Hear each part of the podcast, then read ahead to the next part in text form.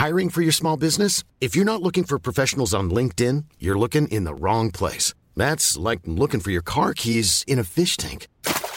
LinkedIn helps you hire professionals you can't find anywhere else, even those who aren't actively searching for a new job but might be open to the perfect role. In a given month, over 70% of LinkedIn users don't even visit other leading job sites. So start looking in the right place. With LinkedIn, you can hire professionals like a professional. Post your free job on linkedin.com slash people today. Bonjour, dans cet épisode, je vais vous donner les 5 meilleures techniques qu'un manager peut utiliser pour démotiver son équipe dès la rentrée. Je suis Gaël Châtelain-Berry, bienvenue sur mon podcast Happy Work, le podcast francophone le plus écouté sur le bien-être au travail. Happy Work, c'est une quotidienne, donc n'hésitez surtout pas à vous abonner sur votre plateforme préférée pour être au courant de tous les épisodes. Et oui, c'est le mois de septembre. Nos enfants sont rentrés à l'école et pour nous, les adultes, cette rentrée est bien particulière avec cette petite dose d'angoisse due à la guerre en Ukraine, l'augmentation des prix, bref, toutes ces questions qui font qu'on est un peu stressé.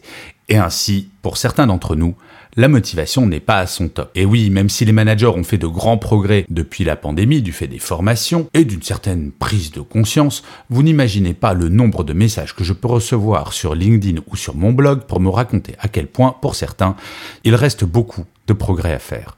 Alors aujourd'hui, plutôt que de faire un épisode pour donner des conseils ou des pistes pour mieux vivre cette rentrée, j'ai décidé de vous proposer le top 5 des comportements de managers qui m'ont été rapportés dans les dernières semaines. Oui, je vous propose le top 5 des pires comportements pour démotiver les équipes.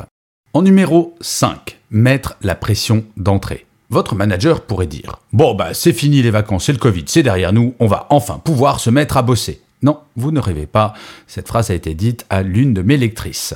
Petit rappel utile, avant la pause d'été, 45% des salariés se déclaraient en détresse psychologique. Alors oui, les vacances, ça repose, oui, la pandémie semble maîtrisée en métropole, et oui, les nouvelles économiques paraissent plutôt positives malgré tout. Pour autant, toutes ces nouvelles sont globales et ne concernent pas directement le vécu de chacun et chacune d'entre nous. C'est terrible à dire, mais chaque salarié va mettre du temps à retrouver un bon équilibre, à se sentir bien dans sa peau, à ne plus craindre l'avenir. Les managers qui balayent d'un revers de la main tout ce que nous venons de passer commettent une erreur fondamentale identique à celle que le propriétaire d'une voiture ferait en essayant de refaire rouler à fond une voiture immobilisée pendant des mois. Un salarié n'est pas un robot, il va falloir prendre du temps pour retrouver nos marques. Il est normal que certains managers soient impatients de revenir à une forme de normalité après les vacances d'été, mais il faut bien intégrer deux faits. Il faut prendre son temps.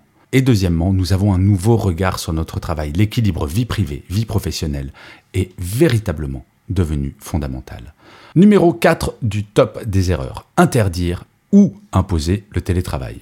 Une étude de la CGT qui avait été faite auprès de 15 000 salariés montrait que 98% des salariés ayant accès au télétravail appréciaient leur télétravail. Et pourtant, certains managers refusent encore d'accorder du télétravail à leur équipe alors que cela est possible.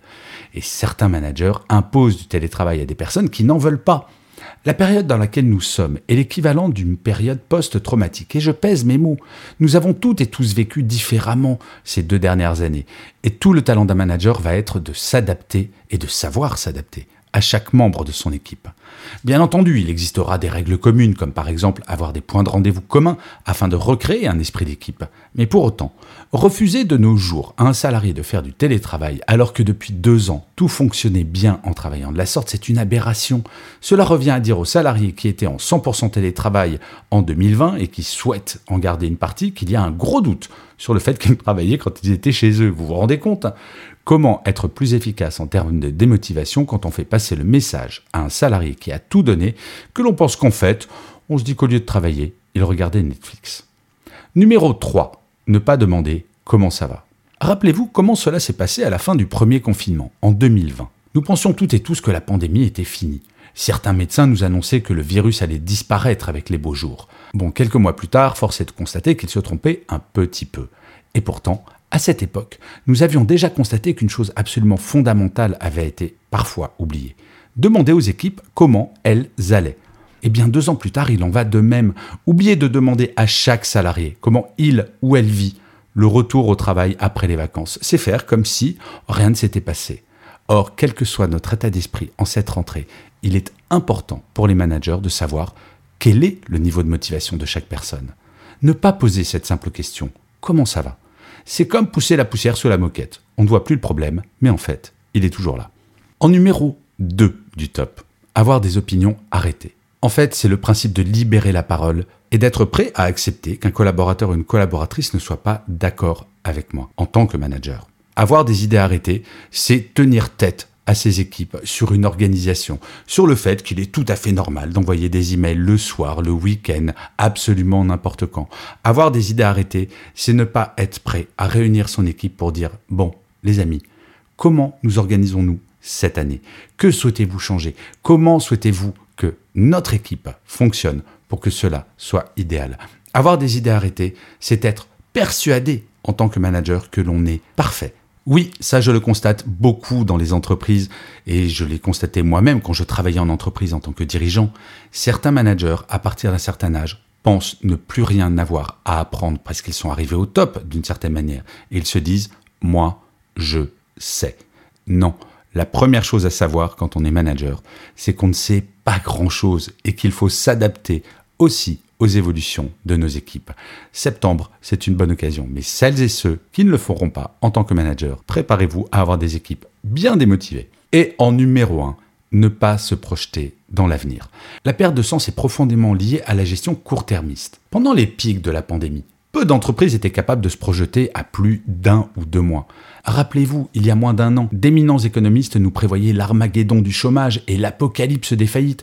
Je sais, il ne faut pas crier victoire trop vite, mais il semblerait qu'à en croire le FMI, la Banque mondiale ou l'OCDE, la France ait très bien géré cette crise d'un point de vue économique et qu'il est possible enfin de reprendre une vision à moyen et long terme. Le métier d'un manager, c'est de donner une direction, un but, et c'est enfin redevenu possible. Il faut faire rêver un petit peu. Commencer à intégrer cette nouvelle réalité pour en tirer quelque chose de positif.